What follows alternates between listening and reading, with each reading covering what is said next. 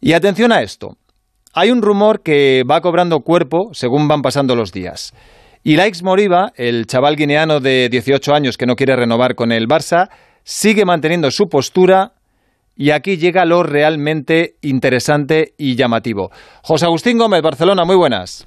Muy buenas. En el Barça tienen, no sé si la sospecha o la certeza de que el Madrid puede estar detrás para llevárselo gratis el verano que viene. Por ahora es solo una sospecha, no tienen ninguna confirmación oficial de que el Real Madrid es uno de los equipos que estaría interesado en hacerse con Elias Moriba con la Carta de Libertad el próximo a partir del próximo 30 de junio de 2022. Saben que lo ha seguido desde hace mucho tiempo, que es un jugador que gusta a la Casa Blanca, que hay informes muy positivos del futbolista y que están atentos a la evolución de las negociaciones con el Fútbol Club Barcelona y no descartan que hayan hablado con el entorno del jugador para hacerles llegar su interés y que estarían dispuestos a mejorar la oferta del conjunto azulgrana. Bueno, en caso Sabiendo de que no va a ser el único equipo que lo querrá. En caso de ser así, eh, en el Madrid hemos consultado y ni confirman ni desmienten, tampoco sería un delito. Es un club interesado en un jugador que dentro de un año acaba contrato y supongo que igual que el Madrid habrá muchos otros clubes. Eh, en una situación parecida con un jugador de otro equipo, pues a lo mejor el Barça seguramente haría lo mismo. Eh, la historia es que el chico, asesorado por sus agentes, que es la empresa alemana Rogón, se mantiene en su postura de no renovar por la cantidad que le ofrece el Barça, pide mucho más dinero y el club está manteniendo también una postura de fuerza, creo que está entrenando con el Barça B y le están amenazando con bajarle incluso al juvenil. Sí, que, podría llegar incluso a, estar una temporada en la grada si el Barcelona viera que, el jugador no renueva y que, entre otras cosas, pues a lo mejor opta por ir al Real Madrid. No se descarta ahora mismo nada pero el club está dispuesto a ir hasta el final porque no quiere ceder a las pretensiones de un jugador que ha mostrado cosas en los minutos que le ha dado Ronald Koeman, pero que todavía tiene que demostrar muchas, eh, muchas más sobre un terreno de juego. Son conscientes de su potencial, sus representantes también y por eso están aprovechando la situación y tomándoselo con calma. Algo que extraña al Fútbol Club Barcelona porque a finales de la semana pasada se le comunicaba tanto a los agentes de Ilais Moriba como a los de Alejandro Valde, que era otro jugador que estaba pendiente de renovar porque acababa el 30 de junio de 2022 también contrato, que iban a entrenar con el Barça B hasta que no se arreglara su situación contractual, es decir, sus renovaciones. Esto hizo que los agentes, por ejemplo, de Alejandro Valde se movieran rápidamente, buscaron una reunión a principios de semana y el jugador tan solo se perdió un entrenamiento con el primer equipo de Ronald Koeman. El martes ya estaba a las órdenes del técnico holandés, se acercaron las posturas y todo parece indicar que la próxima semana ya se podría firmar esa renovación. En cambio, los agentes de Iles Moriba se lo tomaron con más calma y no hubo cita hasta ayer y en esa reunión pues no hubo ningún cambio. Las posturas siguen estando distantes, se han emplazado a continuar eh, negociando más adelante, pero claro, al club le extraña como, como ¿qué, pasa con el jugador? El jugador tampoco tiene nada que decir en esto, le va bien estar entrenando con el Barça B, no tiene ganas de entrenar a Ronald Koeman, él es el que tiene la sartén por el mango, o simplemente está en manos de sus agentes, que son los que están buscando económicamente la mejor operación. Pues este asunto va a dar mucho que hablar, sobre todo si se confirma la sospecha de que el Real Madrid puede estar detrás, interesado en que llegue gratis a coste cero el próximo verano.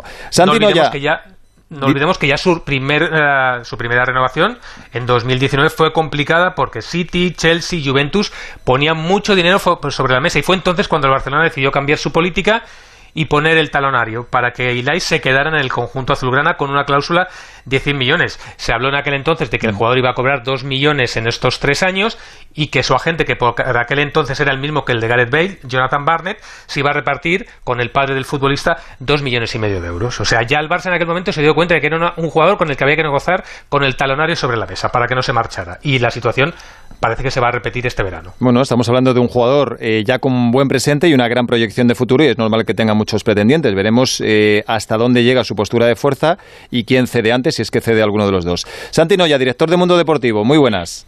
Buenas noches. Eh, ¿De qué diferencia económica estamos hablando aproximadamente entre lo que ofrece el Barça y lo que pide Ilaix? Porque para que estén así de lejanos, ahora mismo la diferencia parece insalvable.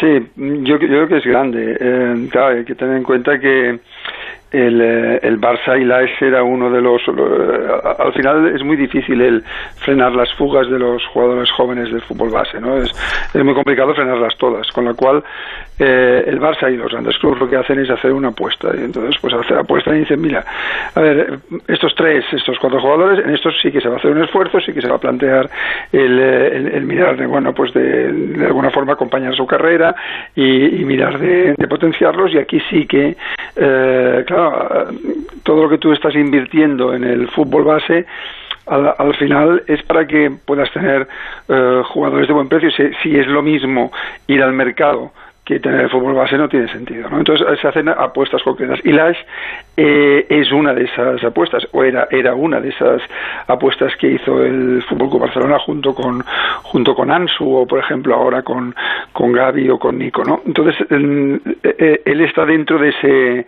De ese ¿Qué, ha pasado? Bueno, pues ha pasado también que Lash ha cambiado de, de, de agente. La, la, la, empresa de representación alemana, pues bueno más ambiciosa, con, eh, con, bueno, con, más eh, proyección, que quiere, bueno, pues eh, tiene una perla, ¿no? Y, y quiere y quiere explotarlo. Eso. En, en, lo que comentabais, por ejemplo, el tema de Madrid, yo siempre he tenido un poco la sensación de que había un cierto pacto no, no escrito en los últimos años de, de, de, no agresión, ¿no? De no agresión en el sentido, yo creo que un poco lo marcó Figo, ¿no? El, el, el, el, último, ¿no? la, la, última incorporación. Eh, y es cierto que, por ejemplo, este año en baloncesto. Se ha normalizado todo mucho, sí, sí. Fíjate, Ertel acaba contrato y se va al Madrid, ¿no? Hanga también, la Provito la parece que se va al Barça, parece como muy normal. En eso parece que, el baloncesto ha abierto a lo mejor un camino, un camino nuevo que hasta ahora parecía inexplorado en el, en el terreno del. Pero, perdona, Santi, ¿tú también estás convencido que el Madrid está detrás o puede estarlo? Convencido, no, no, estoy convencido, pero yo creo que es una posibilidad. O sea, yo creo que sí que esa es una, una, una posibilidad abierta, ¿no? Lo que, lo que pasa que también será complicado. Eh, será complicado porque entre los eh, estos dos grandes clubes empezar ahí a entrar en el terreno ya de los eh, jóvenes de cantera, ya, ya, entran, o sea, esa disputa ya existe, ya existe para incorporarlos a la cantera. Eso sí, que por ejemplo que un jugador del Celta, parece que hace poco que el Barça lo quería. Lo Brian Bugarín, sí, el chaval de 12 años que destacó en la Promises. Sí. sí, acabó fichando por el, eh, por el Madrid. Eso sí que se produce, eso es normal. Ahora, claro, ya eh, que hayan debutado con el primer equipo, bueno, pues eso ya es otra ya es, ya, es otra cuestión, ¿no? Lo que pasa es que no es fácil la, el, el tema de las hilas de acabar decidiendo eh, qué quiere, si, si quiere eh, el dinero ahora o sabe que la carrera es más larga y acabará ganándolo, ganándolo fuerte. El Barça no está en una, en una situación ahora para además mirar de, de hacer eh, espectaculares contratos eh, a jugadores jóvenes que salen del plantel, ¿no? Santi, tú, perdona, tú, que la has visto muy de cerca durante esta temporada, creo que ha llegado a jugar ya, ha llegado a participar en 18 partidos con el primer equipo. Eh, ¿De qué tipo de jugadores estamos hablando? Porque me hablabas de jugadores de la cantera como Ansu, Nico González o el propio Elais, que eh, dentro de, que son canteranos, son jugadores estratégicos de cara al futuro. Eh, ¿Elais puede romper en crack? Es un, es, un jugador de centrocampo eh, con, con llegada, tiene gol, chuta bien y tiene ese punto físico que, eh, que el Barça necesita, ¿no? Que siempre le ha costado un poco encontrar al tipo de jugador interior, a ese interior eh, no solo técnico, eh, sino también físico, potente, de, piernas, que, que, se dice, ¿no? Y, y, la, es, bueno, pues sí, es un poco esas, tiene un poco esas características que al Barça le, le vienen bien. Fíjate que, por ejemplo, esta temporada Kuman ha optado por, eh, por Ilash antes que por Pjanic. en, muchas en muchas ocasiones o sea ha sido el ese tocampista dijéramos y, antes que que Pjanic y antes que Ricky pues que con eso se dice todo. Si es el típico jugador moderno que aúna lo, lo, físico y lo técnico, que tiene llegada, que tiene disparo y que si se aguanta quedará libre el próximo verano y no solo tendrá detrás de él eh, esperando al Madrid, sino a muchos otros equipos. Eh, el punto físico yo creo que es importante, porque eso, el, Barça está acostumbrado a generar eh, buenos jugadores de toque. Mm. Y, jugadores, eso sí, lo que le, cuesta más es generar eh, jugadores de, de, gran intensidad física, ¿no? Y, y Lash sí que responde un poco a ese, a ese perfil, pero también, claro, también hay que poner el punto en algún momento, porque decir, oye, no, pues mira, eh, si se va, pues se va, y oye, pues eh, que triunfe, porque si no, claro, acabas atado si todos, si todos los jugadores del Barça que acaban contrato eh, toman la postura de Ilais o del Madrid o de cualquier equipo, pues al, final hipotecas el club, está claro. Claro, y, eso no lo puedes hacer. Y después también yo creo que es en una es en un año que es eh, especialmente complicado.